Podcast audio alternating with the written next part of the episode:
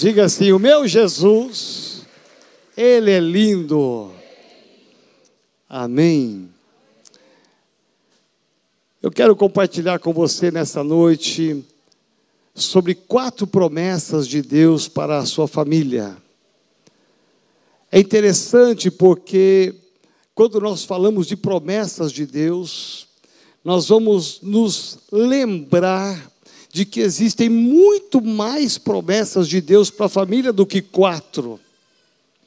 Mas em toda a Bíblia eu fui procurar e encontrei no livro de Deuteronômio pelo menos quatro promessas que Deus tem para a sua família. Eu não sei como está a tua casa, eu não sei como está a sua família. Talvez você entrou aqui hoje trazendo preocupações, angústias, talvez as coisas não estão indo tão bem como você esperava, talvez as coisas estão indo para um caminho diferente do que você imaginou na sua trajetória de vida. Talvez os teus filhos não são aqueles filhos que você imaginava, e talvez até os filhos não imaginavam que os seus pais seriam como eles são. Mas Deus nos traz da palavra promessas. E cada uma dessas promessas nos falam que não importa o quanto ou o que você está passando, a intensidade da sua luta, do seu problema, o que importa é que Deus tem palavra de vitória para a sua família. Não importa o tamanho da luta que você esteja enfrentando, Deus vai te dar forças para que você vença a luta. Amém? Então olhe para o lado e diga assim: Deus tem promessas para você. Agora diga bem forte para essa pessoa assim: Deus tem promessas para a sua família. Agora para você mesmo, diga bem forte: Deus tem promessas para minha família. Amém. Você pode aplaudir ao Senhor.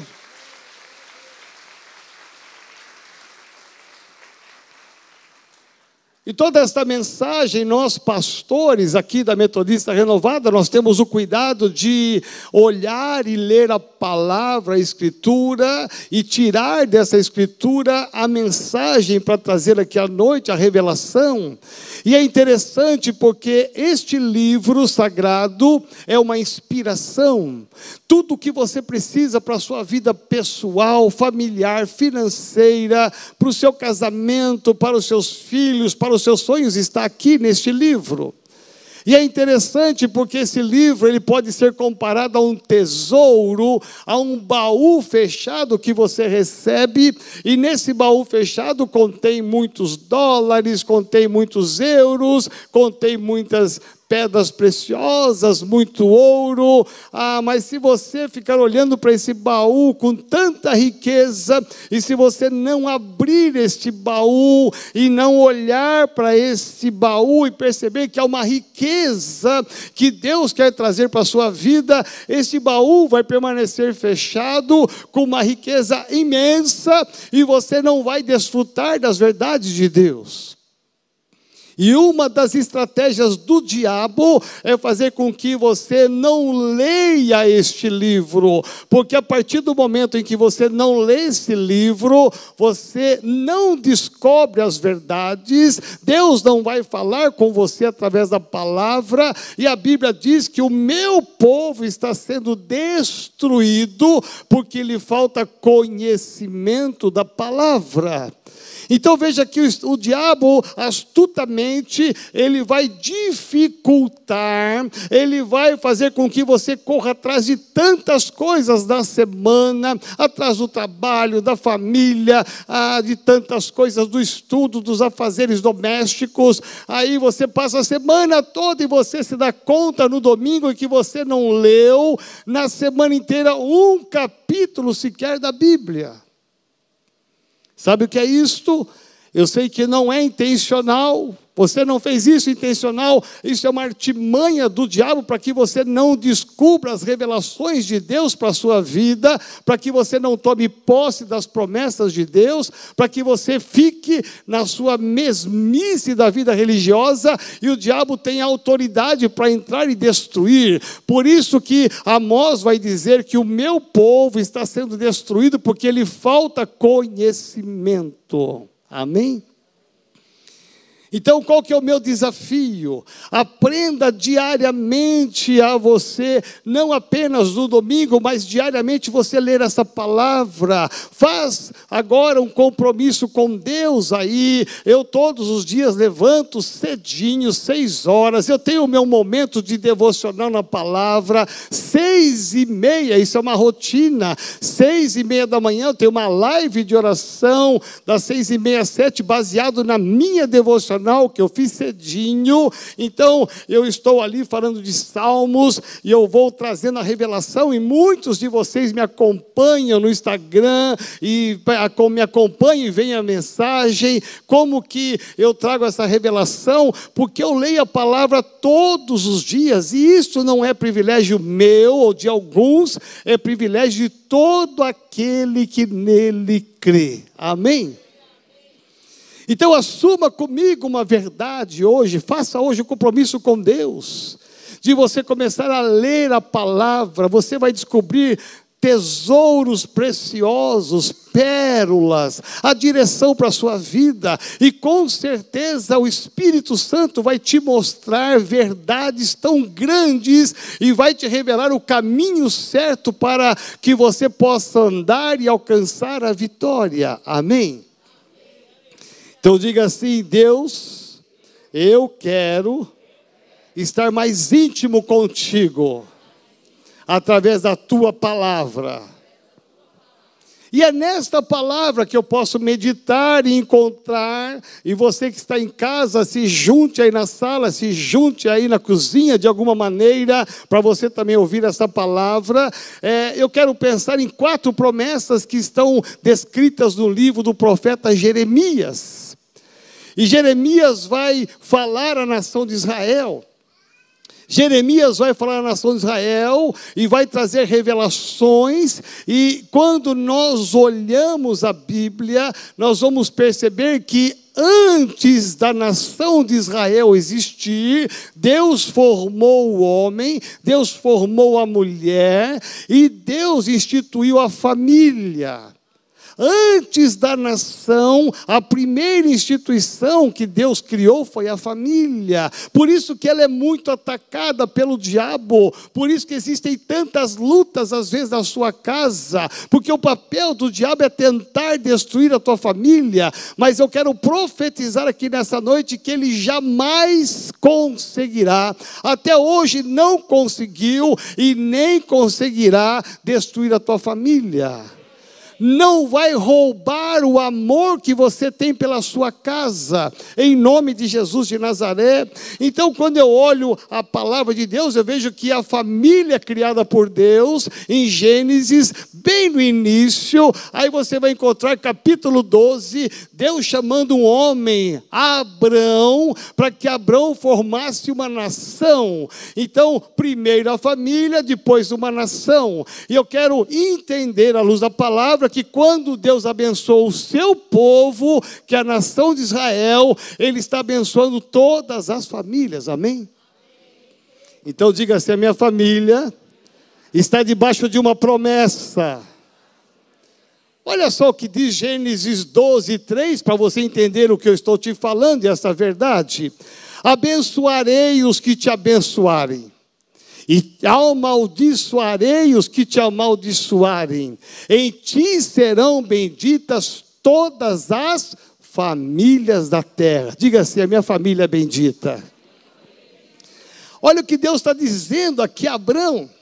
Deus está dizendo para ele o seguinte: olha, eu sou o teu Deus, eu vou te proteger, eu vou te guardar. Então, se na tua trajetória, alguém se levantar, me ouça e olhe para mim um pouquinho, alguém se levantar para te abençoar, eu vou abençoar essa pessoa. Mas se alguém se levantar para te amaldiçoar, para falar mal de você, para te criticar, para te condenar, falar qualquer coisa, ele será amaldiçoado. Diga assim: o meu Deus me protege, ele me guarda. É interessante porque isso acontece com todo mundo. Já viu no grupo da família?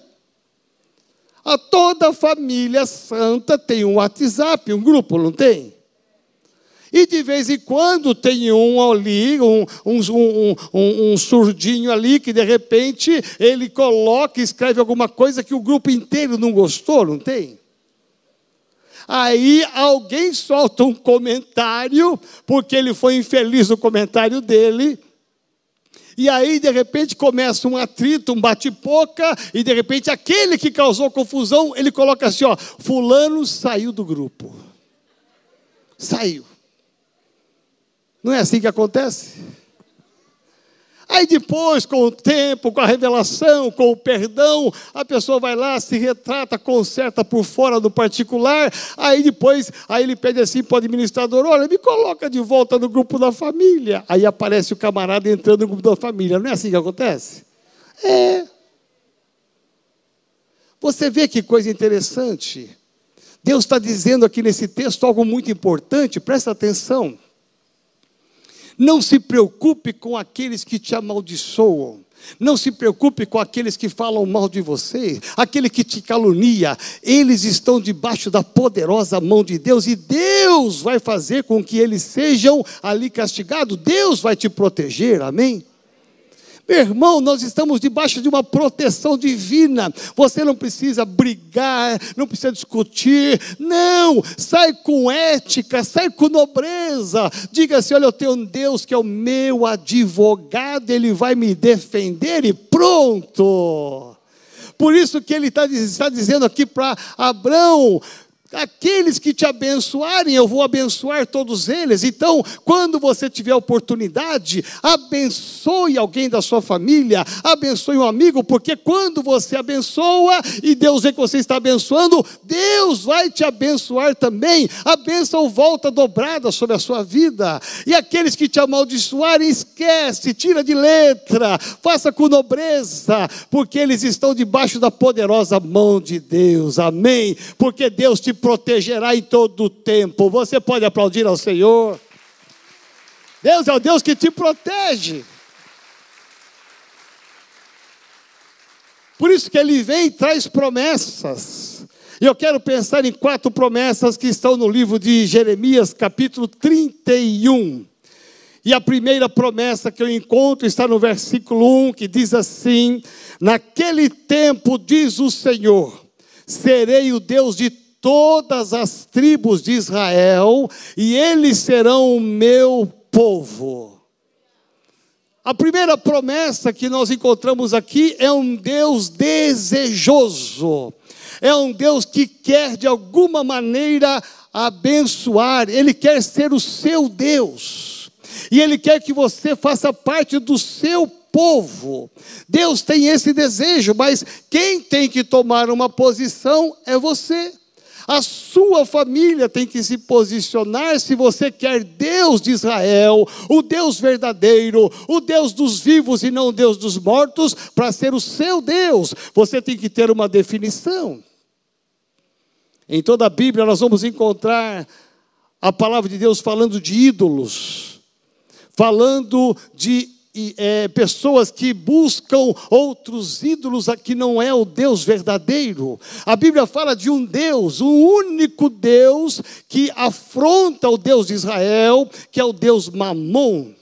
Existe o Deus do dinheiro. Esse Deus, ele, ele brilha os olhos de pessoas, ele leva pessoas a fazer e cometer atrocidades por causa do dinheiro, pessoas que fazem coisas horríveis por conta de dinheiro, de herança e tantas coisas mais, de aumento de salário, de tantas coisas que você vê atrocidades na televisão, porque o Deus mamão tem essa habilidade de tirar os teus olhos dos olhos de Deus.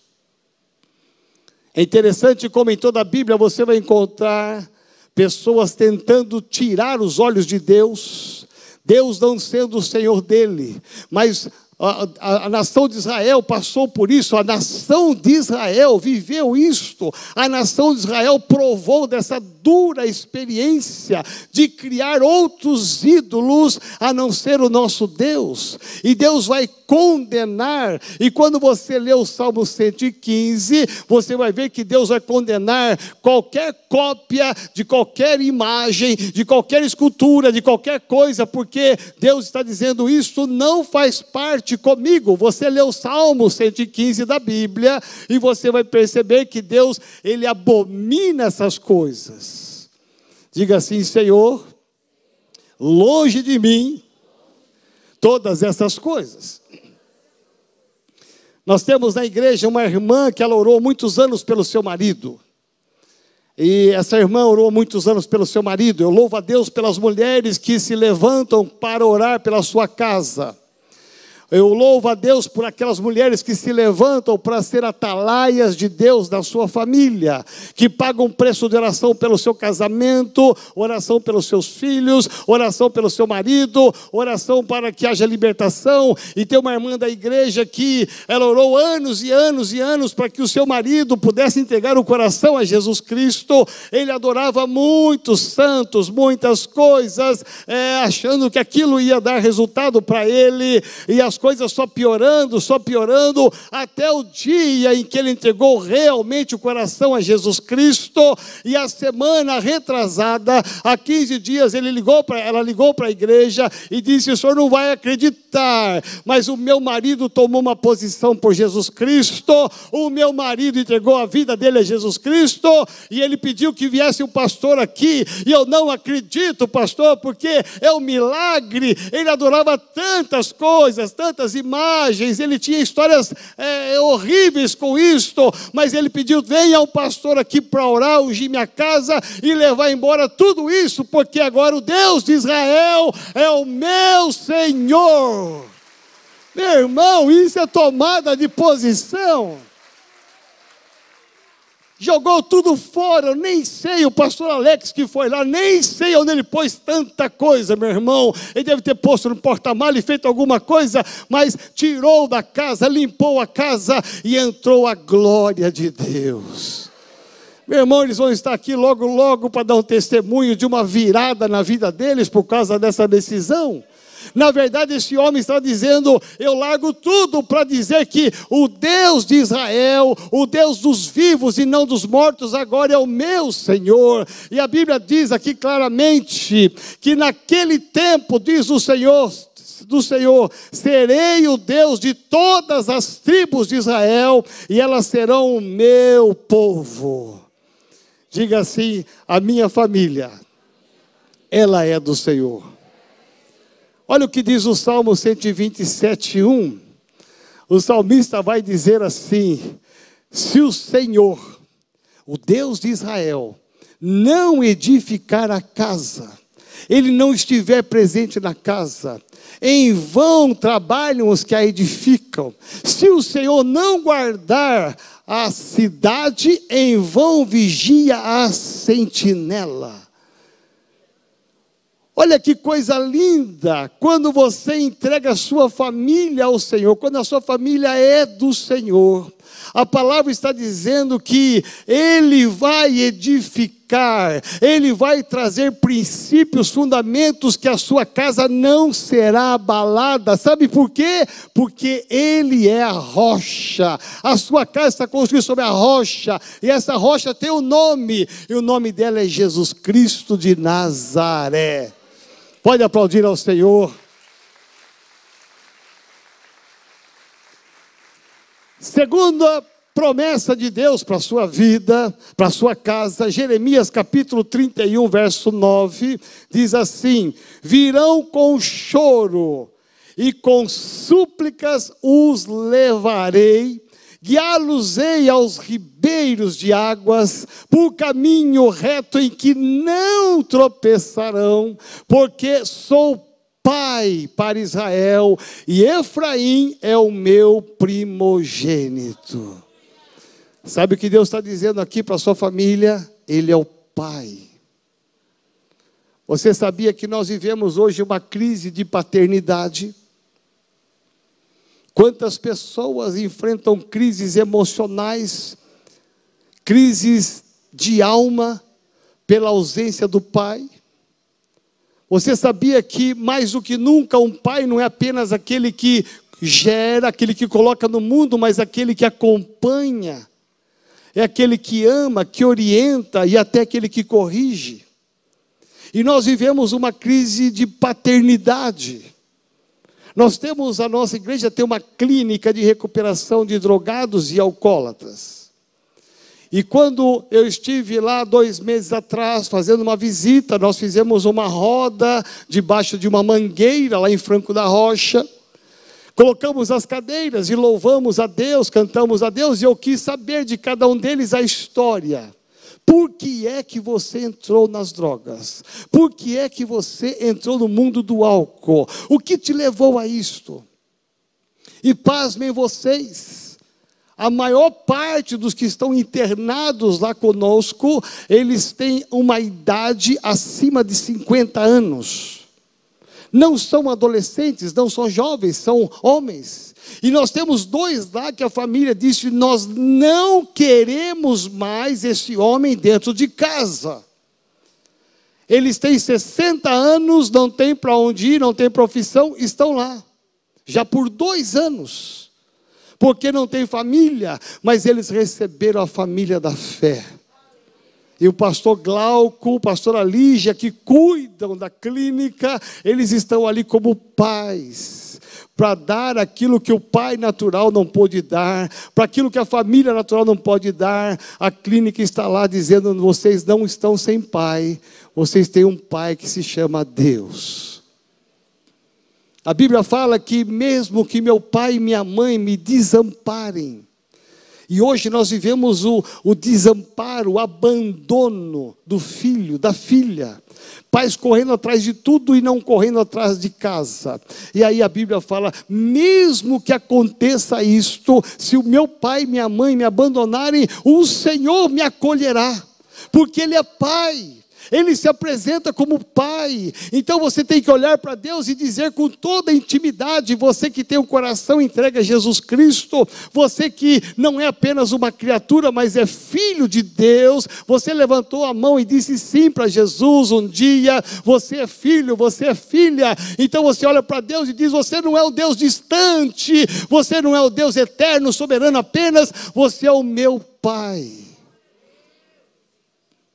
E de todas as histórias que eu ouvi ali naquela clínica, um dos jovens, todo tatuado, com o violão, tocando muito, cantando muito, ele disse: Apóstolo, eu, eu tenho mais tempo de cadeia do que estar solto da rua. Ele deve ter uns 27 anos. E ele disse: não falou por que, que ele foi preso tantas e tantas e tantas vezes, mas ele disse assim para todos nós ali, em alto e bom som: A minha maior tristeza é que quem me apresentou a maconha não foi o meu amigo.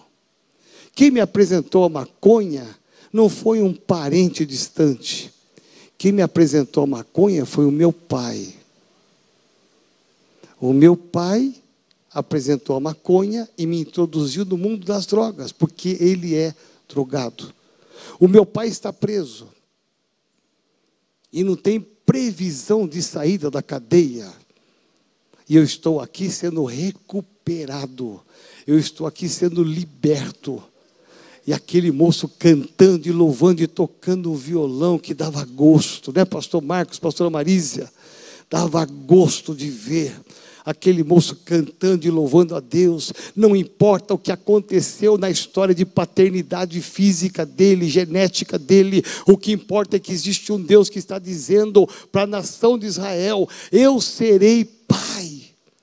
Deus quer ser o pai da sua família. Não existe família perfeita, existe família em busca da perfeição. Existem famílias que não podem ser famílias desamparadas, sem norte. Deus quer ser o pai da sua família. Deus quer ser o pai da sua vida. Deus quer cuidar da sua família como um pai que protege a família, como um pai que ama a família, um pai que corrige a família. Deus quer ser o pai da sua família família.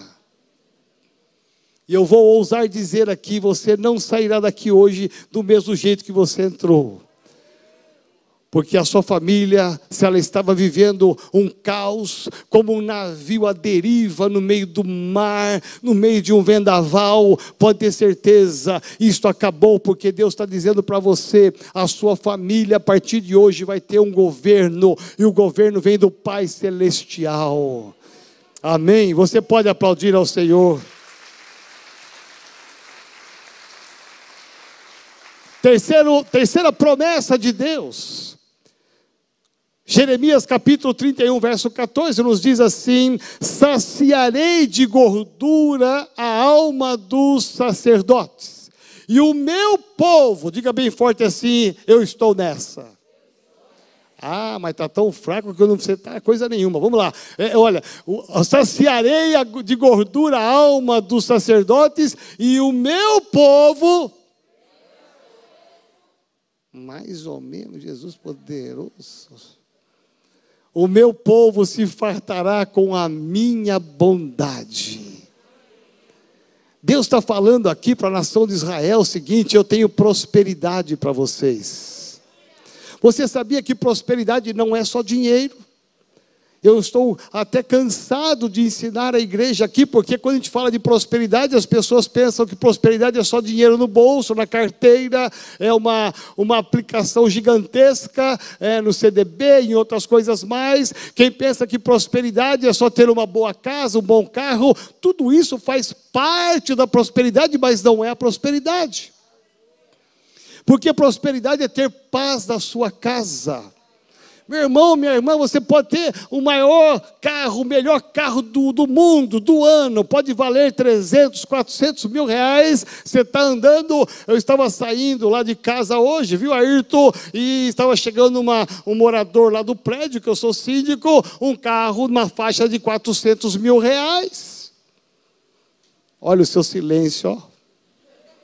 Você está pensando, Senhor, será que um dia eu vou ter um carro desse?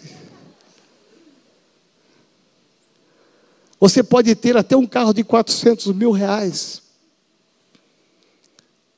Isso faz parte da prosperidade, mas a prosperidade é a paz. Quando você entra dentro de casa e você tem um relacionamento sadio com a sua esposa, com o seu marido, quando os pais vivem em paz com os seus filhos, não há preço que se pague. Não é o dinheiro, não é aonde você mora, não é a roupa que você usa, se é de marca, se não é de marca. Não importa se a sua escova de dente custou 100 dólares, meu irmão. Até uma escova de 5 reais, ela funciona do mesmo jeito. Não importa se a sua escova tem motorzinho, você fica.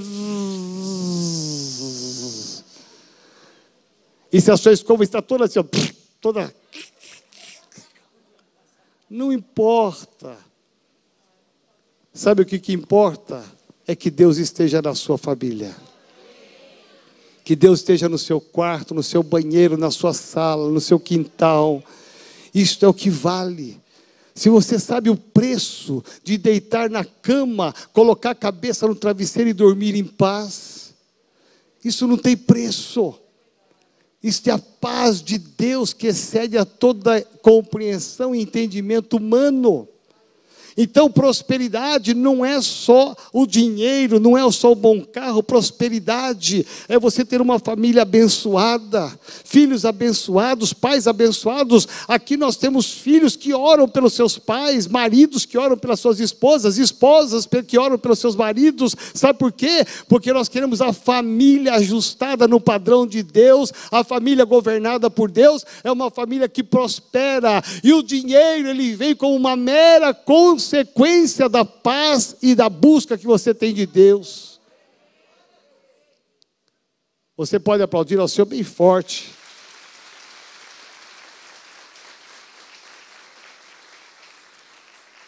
Por último, em quarto lugar, Jeremias 31, 34, última parte desse verso, que vai dizer assim: Pois perdoarei as suas iniquidades, e dos seus pecados jamais, jamais, jamais me lembrarei. A promessa de Deus para sua casa, sabe qual é? A quarta promessa é que existe perdão para sua casa. Sem perdão não há remissão de pecados. Sem perdão não há salvação de vidas. Jesus morreu na cruz do Calvário para perdoar os nossos pecados. E não importa o que você foi, não importa o que você fez de errado, não importa o que você está fazendo de errado, o que importa é que quando você se aproxima de Deus e diz: Me perdoa, esse Deus que nós servimos vai te perdoar. E mais, diz a palavra, há uma promessa: Ele não vai se lembrar mais. O diabo, ele é o acusador das nossas almas, diz a palavra. Então o diabo ele te leva a pecar e depois ele fica te acusando. Você não é bendito, você não é abençoado porque você pecou, você pecou há 10 anos atrás, há 20 anos atrás, e o diabo fica te acusando e você é tomado de um sentimento de inferioridade, de autocomplacência, porque você está sendo acusado e Deus está te dizendo a partir do momento em que você levantou a mão, aceitou Jesus Cristo, você foi perdoado, e agora Deus vem e diz: Olha, daqueles pecados eu não me lembrarei mais.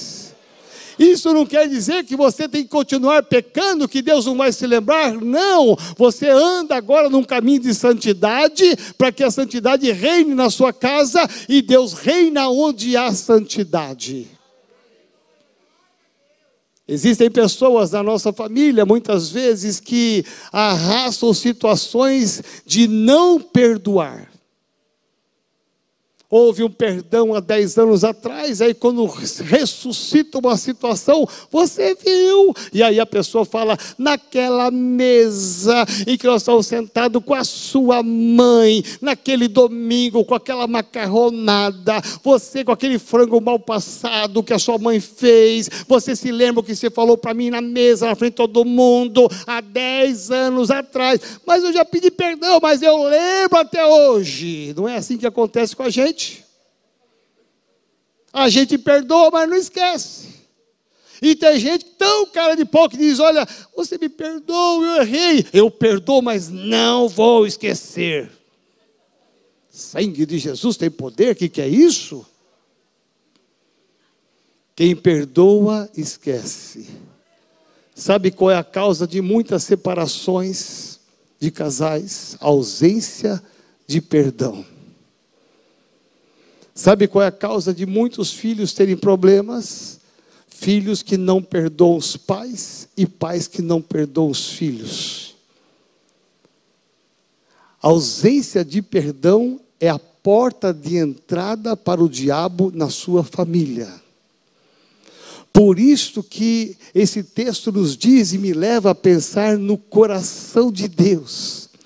Veja bem quem somos nós perto de Deus. Esse texto me leva a pensar, pois perdoarei as suas iniquidades e dos seus pecados jamais me lembrarei. Esse texto está dizendo claramente para mim e para você: se você quer ser uma família e ter uma família abençoada, aprenda a perdoar e a esquecer. Amém? Promessa de Deus para sua família. Não importa o que aconteceu no passado, Ele vai perdoar. Ele vai perdoar o marido, a esposa, os filhos, Ele vai perdoar a família.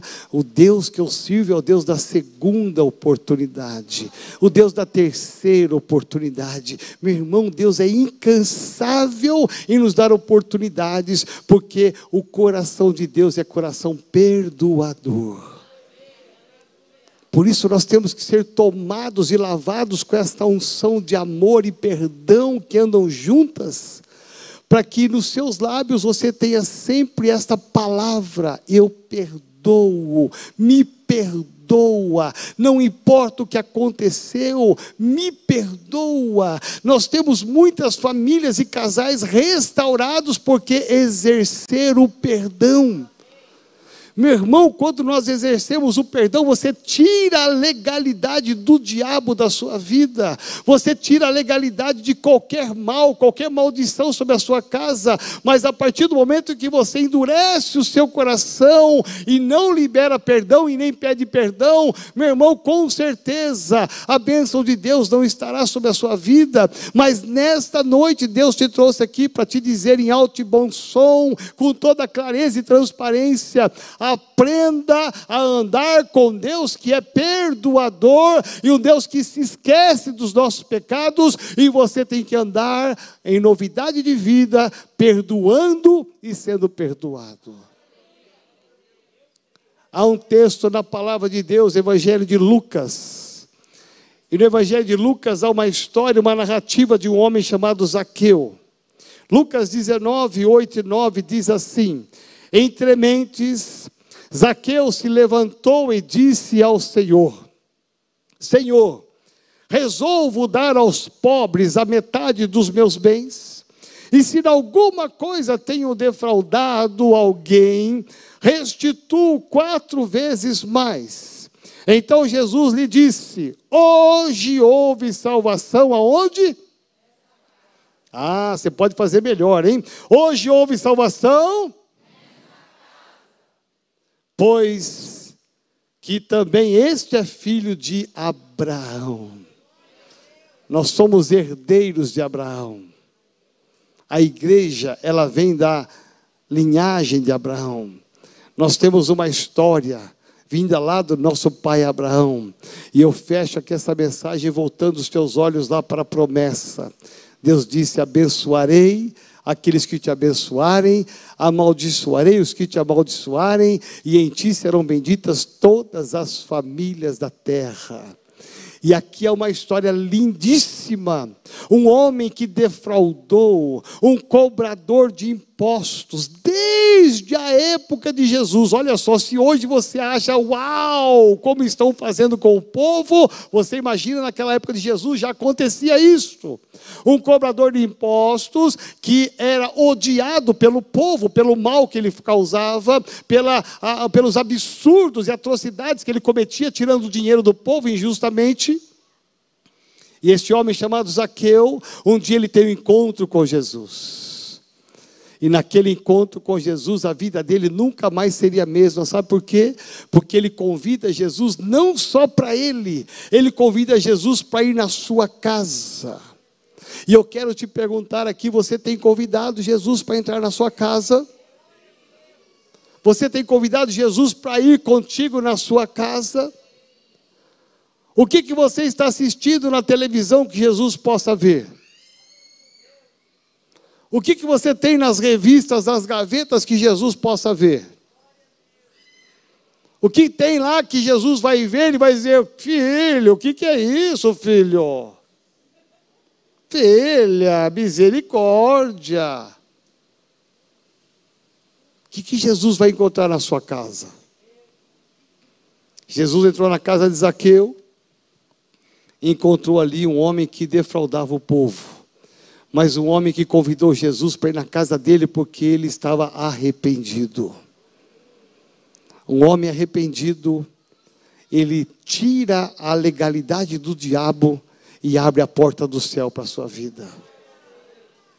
Aquele homem vai ser tão confrontado no seu pecado, que ele vai dizer assim: Jesus, se eu defraudei alguém, eu darei aos pobres quatro vezes mais. Preste bem atenção, isso é muito sério. Porque quem não tem o Deus mamão na sua vida, porque o Deus mamão trava o bolso. Quem tem um Deus mamão na sua vida não consegue dizimar, não consegue ofertar, não consegue restituir ninguém. Mas Zaqueu, ele tem um encontro com Cristo, o seu bolso vai ser aberto, ele está disposto a perder não só o que ele roubou, mas a dar o que ele tinha.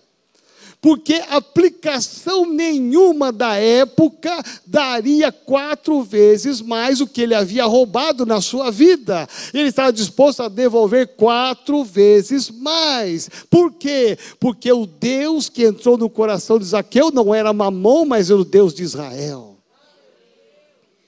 O Jesus ressurreto o Jesus vivo entrou na casa daquele homem, trouxe arrependimento. Aquele homem agora se arrepende do que fez, ele agora confessa devolver quatro vezes mais, e a palavra de Jesus só viria depois que ele tivesse um coração voluntário de devolver o que ele havia roubado. Então, depois que ele disse: Olha, eu vou devolver quatro vezes mais, então Jesus faz a maior declaração do do mundo.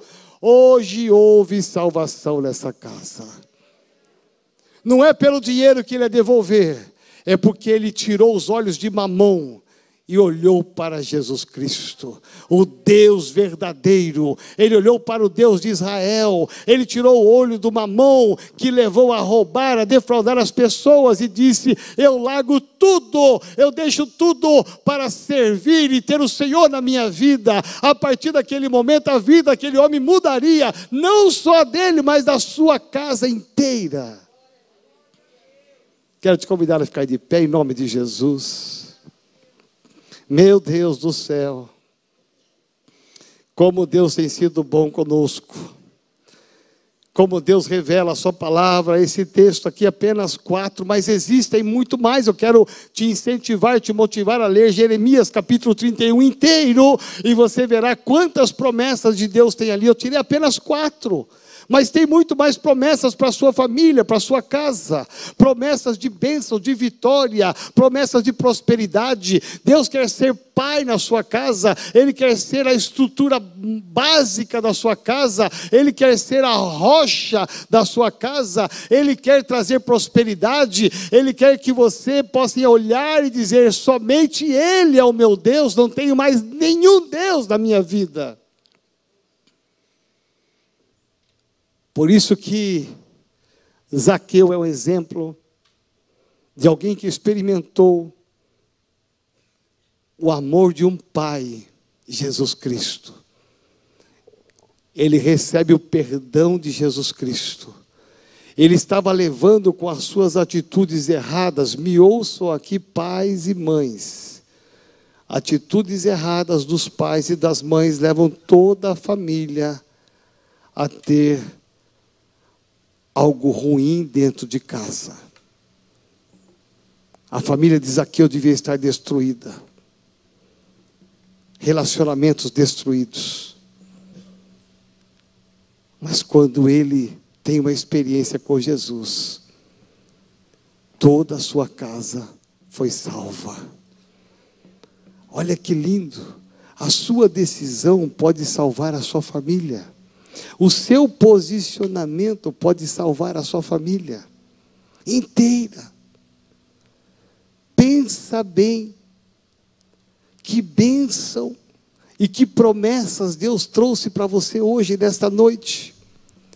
Estão vindo homens transformados lá do nosso acampamento, Vale dos Mananciais. Estão vindo homens com o rosto, com o brilho de Deus transformados. Eles estão saindo de lá posicionados. Eu tenho um Deus, eu tenho um Pai. Eles estão saindo de lá determinados a serem bênção na sua família, a serem bênção para suas esposas, para os seus pais. Eles estão determinados a uma mudança de vida, a serem bênção na sua casa, na sua família. Eles estão lá determinados. Sabe por quê? Porque Jesus entrou na casa deles. Eles abriram o coração. O coração foi aberto para Jesus entrar. Nada acontece sem que Jesus entre. Nada acontece se Jesus fica do lado de fora. Jesus estava na estrada empoeirada quando encontrou com Zaqueu. Mas Zaqueu convidou Jesus para ir para a casa dele. Vamos lá. Vamos lá. Porque ele precisava de Jesus na sua casa. Tinha muito dinheiro. Tinha muito dinheiro. Ele vinha defraudando o povo há muitos anos. Mas faltava Jesus. Todas essas promessas falam da presença de Jesus na sua casa, na sua família. Então quero te convidar neste momento a você se juntar aí com a sua família, se você está com a sua família, fica bem pertinho da sua família. E se você está sozinho, eu não quero que você fique sozinho, se junte com mais alguém, fique ao lado de alguém. Fique ao lado de alguém, porque eu quero orar pela sua família, eu quero abençoar a sua casa. Se junte com a sua família agora, os filhos com os pais, os pais com os filhos, marido com a esposa. E feche os teus olhos. Comece a orar agora aí no seu canto pela sua família. Talvez existam pessoas da sua família que não puderam vir hoje. Talvez nem quiseram vir hoje. Não tem importância. Não tem problema. Você vai ser levantado hoje como uma atalaia de Deus. Você vai ser um Zaqueu e vai convidar Jesus a entrar na sua casa, na sua família. Eu quero que você comece a levantar a sua voz e orar e, e falar o nome dessas pessoas que fazem parte da sua família, pessoas que você ama, pessoas que você quer bem, pessoas que você quer abençoar. Comece a orar e comece a profetizar. Jesus entra na minha casa, Jesus mora na minha casa, Jesus transforma o meu lar. faz morada na minha casa, transforma os corações traz perdão, traz amor na minha casa. Peça ao Espírito Santo de Deus agora para fazer algo sobrenatural. Aonde houver necessidade de perdão, que haja perdão. Aonde há necessidade de conserto de relacionamento, que haja conserto de relacionamento. Aonde há necessidade de amor, que venha uma unção de amor sobre a sua vida, sobre a sua casa, que aonde há necessidade de paz, que entre a paz do Senhor na tua casa, no teu casamento, com os teus filhos. Simplesmente creia que essas promessas elas são, elas têm o endereço da sua casa, elas têm o seu nome. Não desista da sua família, não desista do seu casamento, não desista dos seus filhos, filhos, não desistam dos seus pais. Creia, há uma promessa, existem promessas de Deus para a sua casa, para a sua família. Agarre essas promessas, se firme nessas promessas. Em nome de Jesus, em nome de Jesus. Apresente a sua família Jesus Cristo profetize, convide Jesus a entrar na sua família. Creia ao mover de Deus nesse lugar. Senhor, vai se envolvendo, vai envolvendo esse casamento agora, Senhor. Vai envolvendo essa família com o teu amor, com a tua graça. Vai envolvendo, Senhor, essa família, este casamento, esses filhos, em nome de Jesus de Nazaré. Vai, Senhor, vai, Senhor, em cada casa, vai em cada lar, Senhor, em nome de Jesus. Profetizamos aqui, ó Pai, que todas essas promessas, todas essas promessas, elas têm o endereço na casa desse meu irmão, dessa minha irmã. Por isso, vai, Senhor, vai, Senhor, e entra, transforma corações. Muda o final da história desse casamento, muda o final da história dessa família, a partir da nossa posição, em nome de Jesus, em nome de Jesus. Faz uma obra completa, Senhor, faz algo completo. Vem Espírito Santo de Deus, vem Espírito Santo de Deus. Derrama uma unção de amor, uma unção de graça nessa noite. Em nome de Jesus, em nome de Jesus. Em nome de Jesus. Pai de amor, Pai de bondade. Em nome de Jesus de Nazaré. Abençoe as famílias que aqui estão neste lugar. Abençoe as famílias que estão nas suas casas, nos assistindo nessa noite. Senhor, entra em cada lar, em cada casa.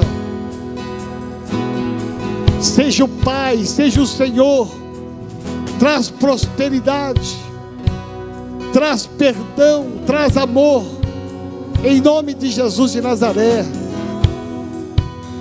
Abençoamos agora cada pai, cada mãe, cada filho. Abençoamos agora cada membro da família, aqueles que estão, aqueles que não estão, e liberamos uma palavra: benditos sejam, abençoados sejam, agraciados sejam, na autoridade do nome daquele que vive, daquele que reina, Jesus Cristo. Amém, amém. Olha para mim aqui um pouquinho só. Continua aí no seu lugar. Será que você consegue localizar geograficamente aonde está a sua casa? A Avenida Bosque da Saúde está lá atrás. Eu queria que você, junto com a sua família, você se virasse fisicamente e levantasse a sua mão para onde está a sua casa. A Avenida Bosque está lá, ó. A Jabaquara está para cá. Isto. Tem família numa santa confusão aí. Vocês moram juntos mesmo? Então levanta a mão para sua casa e começa agora a profetizar. Eu quero que exercer a sua fé. Eu quero que você exercite a sua fé. Levante a sua mão para sua casa, na direção da sua casa e comece a abençoar. Começa a liberar palavra de vitória. Começa a liberar palavra de bênção. Começa a declarar, Senhor, essas promessas. Elas estão indo para minha casa elas estão entrando na minha casa, elas estão entrando na sala da minha casa, nos quartos da minha casa, nos banheiros da minha casa, no quintal da minha casa, na varanda da minha casa. Vai, Senhor, entra, faz morada. Senhor, em nome de Jesus, começa a profetizar agora, começa a liberar a bênção do Senhor sobre a sua casa. Ah, Senhor, cobre com o teu sangue cada casa, cada família protege, guarda, livra. O Senhor é o Deus que protege. Como Pai, o Senhor nos protege. E declaramos aqui nessa noite o sangue do Cordeiro sobre cada família. Abençoa cada casamento. Traz milagres aqui nessa noite. Em nome daquele que vive, aquele que reina. Jesus Cristo. A Ele é honra, a Ele é glória, a Ele louvor, a Ele é majestade em nome de Jesus. Amém. Aplauda bem forte ao Senhor.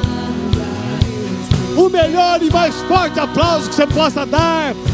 Dê um brado de vitória, aquele que vive, aquele que reina. Jesus Cristo de Nazaré.